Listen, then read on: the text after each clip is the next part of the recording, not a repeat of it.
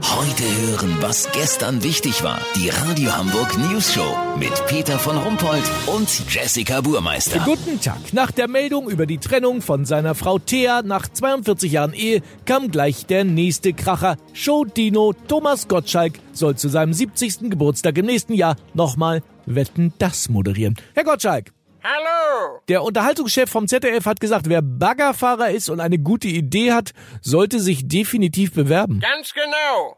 Aber ganz ehrlich, wieder Wetten das mit Baggerwette? What the fuck? Muss ja nicht die Baggerwette sein. Man kann ja auch einen Lastwagen auf Wassergläser stellen. Der gab's doch auch schon tausendmal. Echt?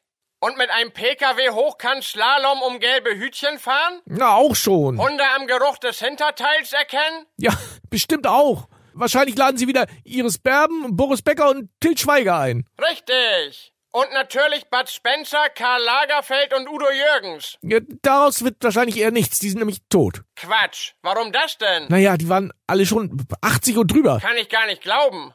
Aber Peter Maffei und Otto, jetzt sagen Sie nicht, dass die auch. Nein, die sind meines Wissens noch quicklebendig. Na, das ist doch Knorke. Dann kommt Maffei mit seinem komischen Drachen, ich grabbel der Michelle Hunziger am Knie rum, reiß ein paar Zoten und am Ende spielen noch Status Quo Rockin' All Over the World. Da können der Jan Böhmersdorf und Jucke und Klaas oder wie sie alle heißen doch einpacken. Tommy zeigt denen mal, wie gute Fernsehunterhaltung geht. Herr Gottschalk, Sie leben doch vollkommen in der Vergangenheit. Überhaupt nicht. Ich bin den neuen technischen Errungenschaften im digitalen Zeitalter total aufgeschlossen. Ich hab jetzt sogar Teletext auf meinem Fernseher. Ah, ah, ah, Ja, ah, ah, natürlich. Ah. Vielen Dank, Thomas Gottschalk. Kurznachrichten mit Jessica Bock.